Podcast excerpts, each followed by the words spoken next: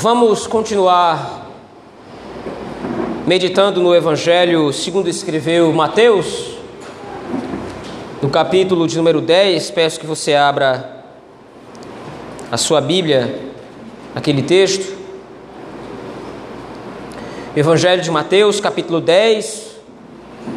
Hoje, com a graça do Senhor nosso Deus, nós encerraremos a terceira sessão do Evangelho de Mateus, neste capítulo 10, que vai do versículo 40 até o capítulo 11, versículo 1.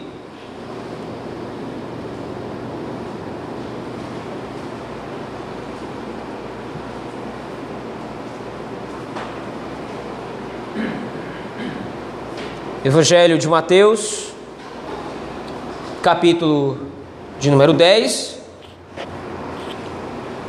versículo 40 ao capítulo 11, versículo de número 1. Se nos diz o Evangelho: Quem vos recebe, a mim me recebe, e quem me recebe, recebe aquele que me enviou. Quem recebe um profeta no caráter de profeta, receberá o galardão de profeta. Quem recebe um justo no caráter de justo, receberá o galardão de justo. E quem der de beber, ou quem der a beber, ainda que seja um copo de água fria, a um destes pequeninos, por ser este meu discípulo, em verdade vos digo que de modo algum perderá o seu galardão. Ora, tendo acabado Jesus de dar estas instruções a seus doze discípulos, partiu dali a ensinar e a pregar nas cidades deles. Amém.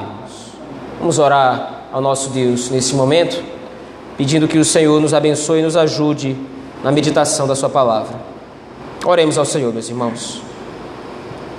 Deus Todo-Poderoso e Benigno, nós temos lido a Tua Escritura, temos lido a Tua palavra, Senhor, aquela que recebe a promessa de não tornar para o Senhor vazia, antes cumprir todo o propósito para o qual o Senhor a tem enviado. E assim nós te rogamos, Senhor, que não seja diferente nessa manhã que o Senhor possa fazer prosperar a tua palavra em nossos corações. Que o Senhor possa, ó Deus, nos pastorear através do texto sagrado. Essa é a nossa oração, que fazemos no nome poderoso e bendito de Jesus Cristo, teu Filho. Amém. Meus irmãos, como dito, esse é o final da terceira grande sessão do Evangelho de Mateus. Nessa sessão, Mateus cuidou de demonstrar a autoridade de Cristo. Nós vimos isso desde o começo do capítulo 8, quando o Senhor Jesus Cristo finaliza ali o seu sermão da montanha e as multidões ficam maravilhadas da sua doutrina. Agora, Mateus, como nós já temos argumentado, vai subsidiar esse argumento, vai subsidiar essa fala, agora demonstrando a autoridade de Cristo. No capítulo 8, essa autoridade foi demonstrada através do poder de Cristo sobre as enfermidades capítulo 9, o Senhor Jesus Cristo demonstra essa autoridade, iniciando, comissionando os apóstolos e os discípulos ao discipulado, mas também demonstrando alguns outros sinais e algumas maravilhas. Por fim, agora, nesse capítulo 10, início do capítulo 11, a autoridade de Cristo foi demonstrada através do seu poder como rei, de enviar os seus discípulos, enviar os seus apóstolos para a publicação e demonstração desse mesmo evangelho ou desse reino. Especificamente no capítulo 10, o Senhor Jesus Cristo faz algumas exortações. A princípio, no começo do capítulo 10, essas exortações são instruções, na verdade, de como é que os discípulos deveriam pregar o Evangelho. Se você voltar aquele texto, por exemplo, a partir do versículo 5, o Senhor Jesus Cristo dá instruções sobre a que cidade os discípulos deveriam ir e que cidades deveriam evitar. Como é que eles deveriam se preparar para essa mensagem ou para o envio que ele agora, o Senhor Jesus Cristo estava comissionando a eles? Como eles deveriam nutrir esperanças de que em determinado momento talvez algumas cidades não os recebessem ou não receberiam a mensagem do Evangelho.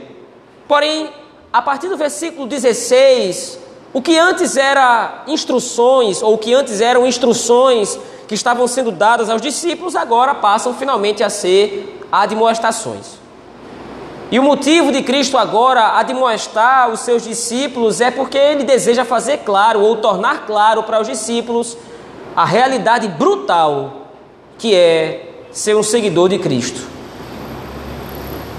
Seguir a Cristo vai exigir dos discípulos não somente um comprometimento com as instruções antes dadas, mas ser um discípulo de Cristo agora vai exigir que os discípulos abram mão da sua própria vida, se preciso for, por causa do Evangelho. Eles seriam odiados pelas autoridades, eles seriam odiados pelos homens que, por causa do seu estado de pecado e miséria, abominariam a mensagem do Evangelho e se voltariam contra a igreja do Senhor, contra os próprios discípulos. Mas o próprio Cristo deixa bem claro que não seriam somente as autoridades lá fora que os odiariam. Seria possível, ou era possível que até mesmo seus próprios familiares e amigos mais próximos passassem a odiá-los por causa do Evangelho. Mas, mesmo diante de um cenário tão terrível e tão difícil, onde o Senhor Jesus Cristo não esconde a perseguição que vai vir sobre os discípulos, o Senhor Jesus Cristo também faz promessas, como nós vimos no domingo passado. As promessas são de que o Espírito estaria com eles, que a salvação era, uma, era algo certo, e que eles contariam com o amor e o favor do Senhor, que cuida de cada um deles, porque eles valem muito mais do que pardais, por exemplo. Agora, no capítulo de número, a partir do capítulo, aliás, a partir do versículo de número 40, o Senhor Jesus Cristo chama atenção para uma última recompensa que os discípulos devem estar cientes, ou a respeito da qual os discípulos devem estar cientes, através da sua missão ou por causa da sua missão de propagação do Evangelho.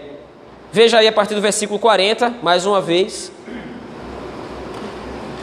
Quem vos recebe, a mim me recebe, e quem me recebe, recebe aquele que me enviou. Aqui o Senhor Jesus Cristo reforça ainda mais a união entre os discípulos e ele. Já havia ficado claro isso em versículos anteriores, de que os discípulos não seriam abandonados por estarem sendo agora enviados como ovelhas para o meio de lobos, mas que os discípulos eram amados por Cristo, amados pelo Pai, amados pelo Espírito, que o Espírito estaria com eles, como nós dissemos antes, mas agora o Senhor Jesus Cristo relaciona uma outra característica dessa recompensa que os discípulos estão recebendo. Os discípulos, os apóstolos de Cristo, eles não são meramente serviçais, eles não são simplesmente escravos a quem o patrão deve o seu salário. Mas os discípulos agora, eles são colocados numa posição de destaque, eles são colocados numa posição de honra tal, que o recebimento dos discípulos agora pode implicar no recebimento do evangelho e o contrário disso também é verdade. Se alguém rejeitasse os discípulos, rejeitando a mensagem que eles estavam pregando, se alguém rejeitasse os discípulos por causa de Cristo, essa pessoa estaria rejeitando o próprio Cristo e, consequentemente, estaria rejeitando o próprio Deus, que por sua vez fecharia a porta da graça a essa pessoa. Lembre, Mateus está pregando, ele está escrevendo esse evangelho a uma igreja que está sendo perseguida. E por causa dessa perseguição, os crentes em Roma de repente poderiam nutrir no seu coração algum tipo de ressentimento. Nós não vamos pregar para os cidadãos romanos. Nós não vamos pregar para essas pessoas, porque essas pessoas nos maltratam, Mateus. Essas pessoas nos perseguem, essas pessoas nos odeiam, como Cristo havia profetizado, como Cristo havia dito, essas pessoas não querem o Evangelho e nós não vamos pregar o Evangelho para essas pessoas. Só que Mateus agora, através desse texto, exorta o povo de Deus a fazer exatamente o contrário. Vocês não podem se abster de pregar o evangelho àqueles que odeiam a vocês. Porque o problema do homem não é o ódio a outros homens, o problema do homem é o pecado. Eles não odeiam vocês pessoalmente, eles odeiam vocês por causa da mensagem do Evangelho que vocês propagam.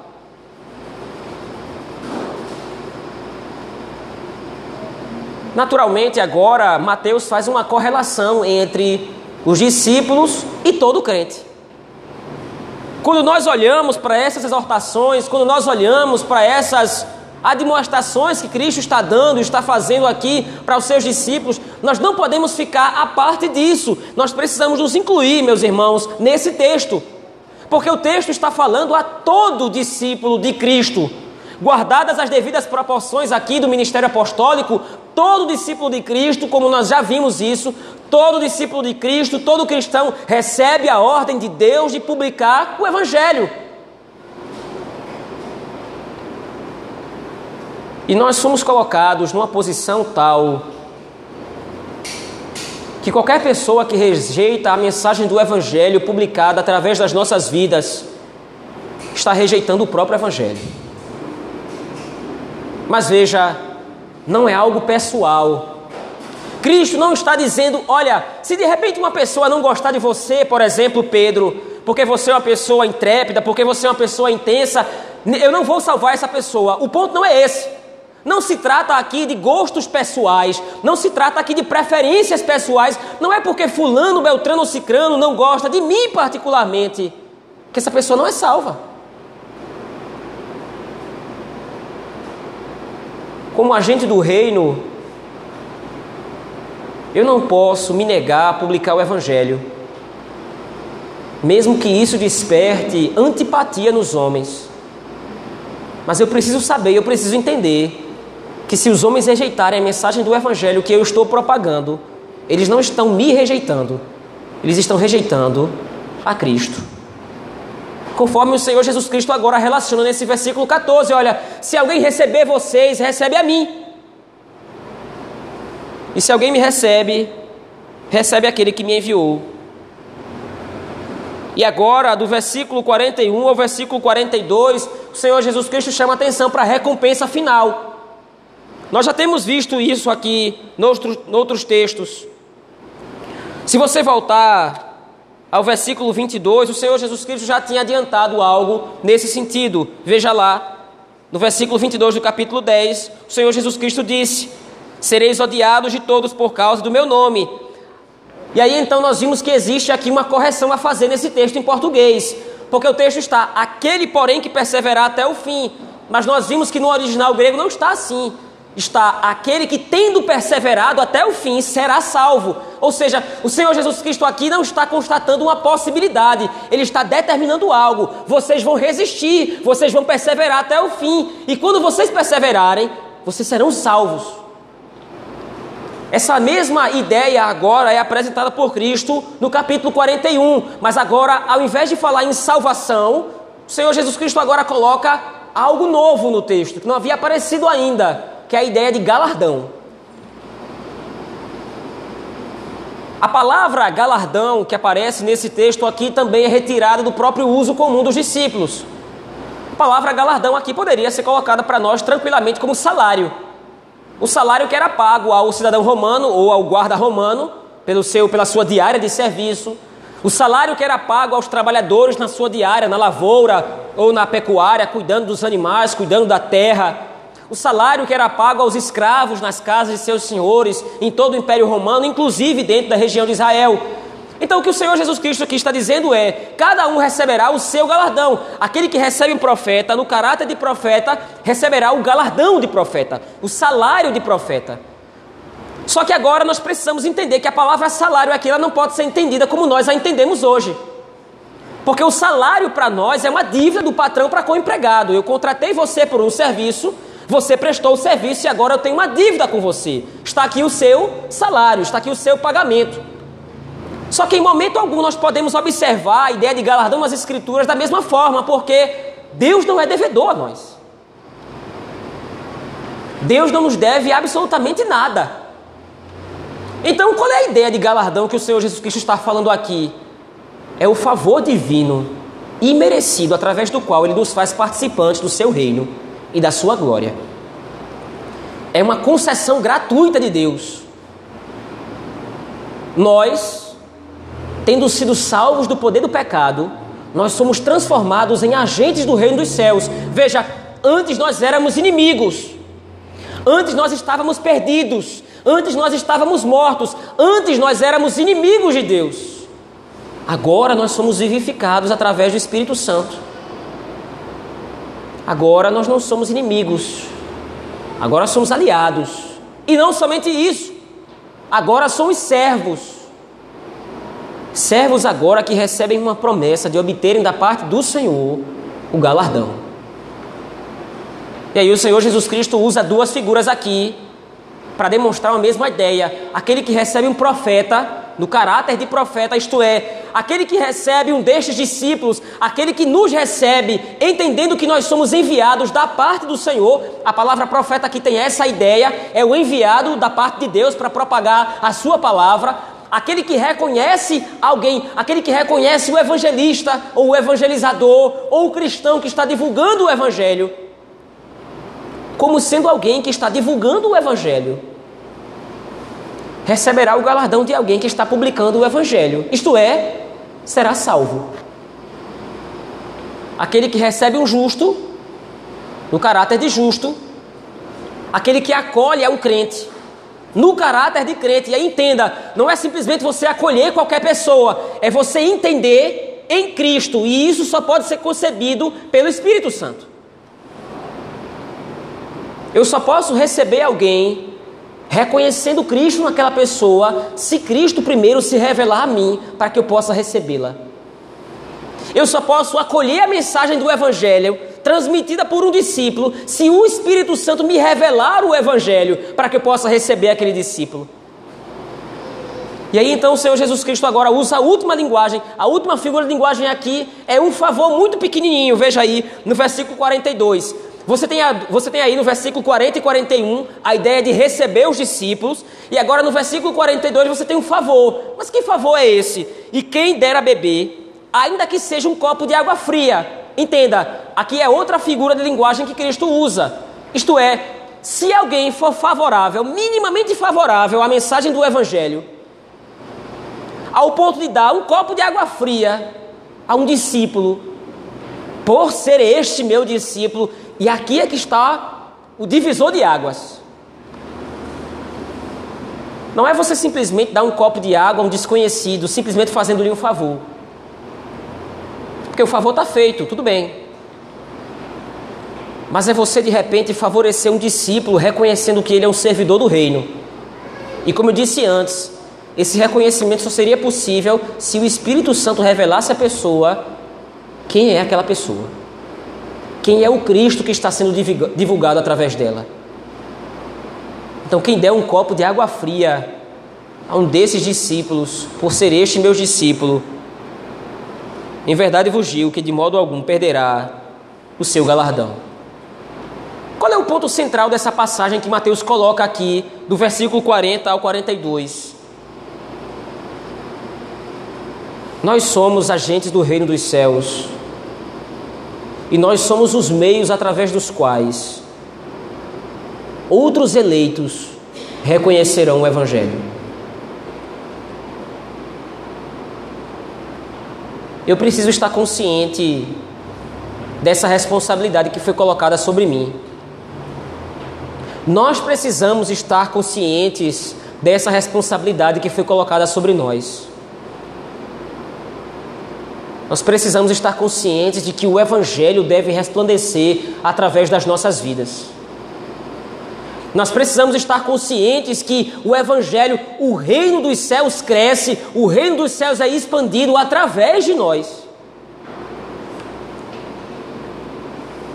Os eleitos lá fora, eles não serão trazidos à fé por um anjo que o Senhor vai enviar, ou por um sonho que eles vão ter, ou por algum tipo de revelação extraordinária. Os eleitos estão lá fora e eles serão alcançados pelo Evangelho através de nós. Sem essa instrumentalização, não há propagação do Evangelho.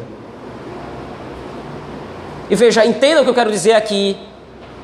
Não é que somos nós quem decidimos se alguém vai ser salvo ou não. Nós somos as ferramentas através das quais os perdidos lá fora vão ser alcançados. Mas veja, O ponto focal aqui do texto é demonstrar essa responsabilidade aliada à ideia de galardão. A nossa recompensa não está nesse mundo.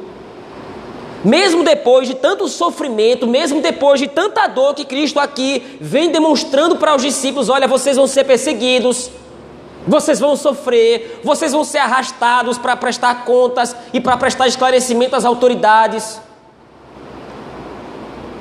Vocês vão ser odiados pelos amigos, pelos parentes. É possível que vocês sejam odiados até mesmo pelos familiares de vocês. Mas o galardão do reino dos céus está confiado e está seguro. Lembre o Senhor Jesus Cristo disse isso em sessões anteriores.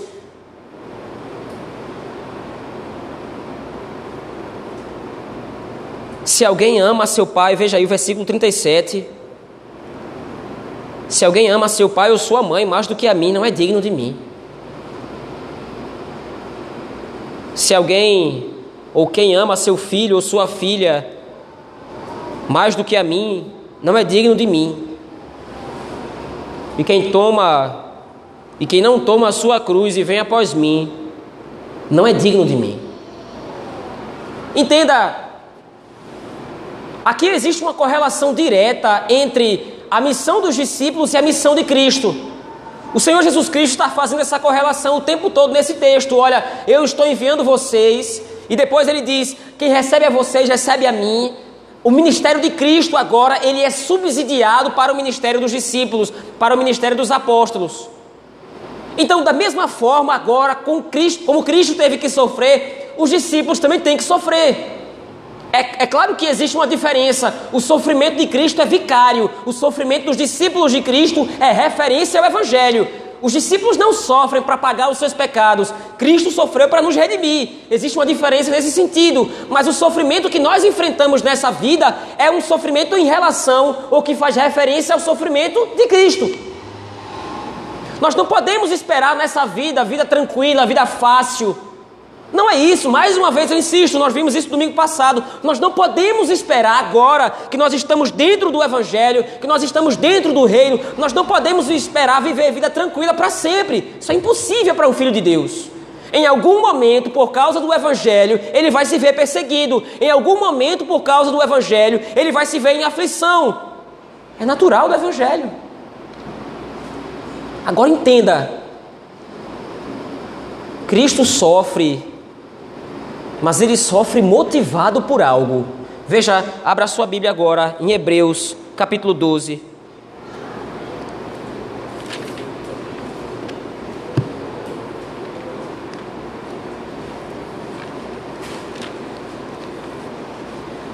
Em Hebreus, no capítulo 12, o autor nos demonstra também algo que Cristo tinha em mente ao ter suportado o seu sofrimento na cruz. Veja, Hebreus capítulo 12, a partir do versículo 1, o texto nos diz: Portanto, também nós, visto que temos a rodear-nos tão grande nuvem de testemunhas, desembaraçando-nos de, to desembaraçando de todo o peso e do pecado que tenazmente nos assedia, corramos com perseverança a carreira que nos está proposta, olhando firmemente para o Autor e Consumador da fé, Jesus, o qual, em troca da alegria que lhe estava proposta, suportou a cruz, não fazendo caso da ignomínia ou da vergonha, e está sentado à destra do trono de Deus. Veja, a relação que o autor aos Hebreus coloca é a mesma relação de Mateus. Cristo sofre por nós, por causa do nosso pecado, mas ele sofreu motivado pelo quê? Pela alegria que lhe estava proposta. Pela glória do Pai. Pela publicação do reino. Pela publicação do seu nome como estando acima de todo nome. Entenda isso então. Agora Mateus está colocando essa ideia na mente dos discípulos. Vocês vão sofrer. Ora, mas qualquer pessoa em sã consciência rejeitaria o sofrimento, mas vocês não podem rejeitar, porque existe algo muito melhor reservado para vocês.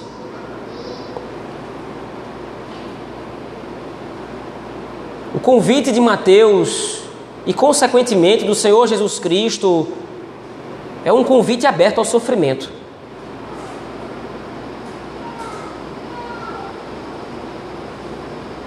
E infelizmente nós não estamos dispostos a fazê-lo. Infelizmente, o mundo tem criado em nosso coração uma expectativa de que a nossa vida, para ser boa, ela tem que estar confortável. A nossa vida, para que nós possamos estar satisfeitos com as nossas vidas, nós precisamos estar de tal forma confortáveis e bem, nada pode me acontecer, eu não posso passar por nenhum momento de sofrimento, de dor, de angústia. O convite do Evangelho é outro. Naturalmente, nós não estamos dizendo aqui que o Evangelho só vai trazer desgraça para você. É necessário haver sabedoria aqui, equilíbrio.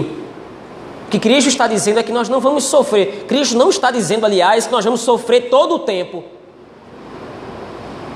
Cristo está dizendo que nós temos que estar prontos. Porque assim como ele sofreu para executar o Evangelho, nós também devemos, devemos sofrer em algum momento das nossas vidas para viver por modo digno do Evangelho mas a mesma alegria que estava para Cristo, e por causa dessa alegria, por causa dessa recompensa, por causa desse galardão, Cristo então suportou a luta, suportou o sofrimento, suportou a dor, da mesma forma nós também. Veja, entenda isso aqui. A ideia de galardão aqui ela parece confusa porque de repente alguém pode suspeitar que o texto está colocando para nós uma dinâmica de simplesmente tarefa e recompensa, trabalho e galardão ou trabalho e salário. Não é esse o ponto. O nosso galardão é a salvação, mas esse, é, essa é a questão. Se os nossos olhos não estão fixos na recompensa que é a eternidade, nós vamos rejeitar a Cristo e o seu sofrimento. O sofrimento por causa do evangelho, por ser seus discípulos. Nós precisamos meditar sobre isso. Nós precisamos refletir sobre isso. Porque os tempos são maus. E nós, como discípulos de Cristo, precisamos estar prontos para dar testemunho da nossa fé. Mas esse testemunho ele só será válido se nós estivermos verdadeiramente comprometidos com o reino. E para estar comprometido com o reino, nós precisamos estar comprometidos com todas as consequências desse comprometimento. O que é mais significativo para nós? Ser amado pelo mundo ou por Cristo? O que pesa mais para nós? Sermos bem-sucedidos aos olhos dos homens nesse mundo, ou confiarmos no galardão e na recompensa do reino dos céus em Cristo. O que é mais importante para nós, divulgarmos a glória de Deus em Cristo através do Evangelho, através das nossas ações, através do nosso testemunho, através da nossa vida, ou vivermos de maneira tranquila nesse mundo, agradando a todos os homens, sem incomodá-los em seu estado de pecado e de queda.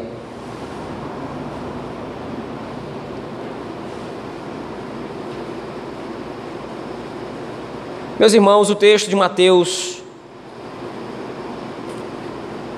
capítulo 10, do verso 40 até o capítulo 11, versículo 1 que demonstra que Cristo, depois de instruir os discípulos, fez exatamente o que eles havia, o que havia mandado. Cristo não é simplesmente um líder que simplesmente diz vá e faça, mas veja, ele acaba de instruir os discípulos e ele vai fazer isso também. Ele demonstra agora na prática como é que o evangelho será pregado. Esse texto nos desafia a levarmos em consideração pelo menos uma aplicação em Cristo, nós vamos receber a recompensa por ter sofrido para a publicação do reino dos céus. E essa recompensa supera qualquer dor e desconforto que nós possamos sofrer nesse mundo. Um dia, o Evangelho, através de alguém, resplandeceu para nós. Um dia alguém falou de Cristo para nós. Um dia alguém testemunhou do Evangelho para nós. E nós recebemos essa pessoa, nós acolhemos essa pessoa, talvez mal sabendo que estávamos acolhendo o próprio Cristo através dela. E através dessa recepção, através dessa publicação do Evangelho, através dessa pessoa, nós agora somos agentes do reino, nós agora estamos salvos em Cristo Jesus, ou somos salvos em Cristo Jesus. E agora, assim como Cristo convocou aquela pessoa que nos evangelizou, agora Cristo também nos convoca a sofrermos por Ele. Qual é a razão para esse sofrimento? Por que que para publicar o Evangelho? Por que que para divulgar o reino? Por que que para divulgar a salvação eu tenho que sofrer? Nós já dissemos isso aqui. Porque Cristo sofreu. E nós não somos melhores do que Ele. Para desfrutar da glória de ter o seu nome sobre todo o nome, para desfrutar da posição de majestade, de rei sobre toda a criação que ele agora desfruta, Cristo precisou, em primeiro lugar, sofrer para executar a salvação. Para viver de acordo com a vontade do Pai, para viver em santidade, para viver em obediência, Cristo primeiro sofreu, para depois experimentar os benefícios que estavam propostos para ele. Nós não podemos achar que vamos provar o amargo ou provar o doce antes do amargo. As mesmas promessas que são direcionadas a Cristo são direcionadas a todo o seu povo. Assim como Cristo primeiro sofreu para depois ser glorificado, assim a sua igreja deverá sofrer para que depois seja glorificada. O nosso nosso tempo é um tempo difícil porque nós temos por aí vários falsos evangelhos prometendo prosperidade, prometendo vida tranquila, prometendo curas, prometendo riquezas, prometendo bens. A promessa do Evangelho de nosso Senhor Jesus Cristo é uma só: seja salvo. Mediante a experimentação do Evangelho que fará você sofrer em alguma medida, para que você desfrute do galardão eterno. Nosso Senhor Jesus Cristo não nos promete dinheiro, não nos promete prosperidade material ou qualquer coisa do gênero. O que Cristo nos promete é a mansão celestial para a qual nós estamos caminhando nesse momento. O que Cristo nos promete é o galardão final, no final da trajetória, quando Ele nos receberá no seu reino para sempre.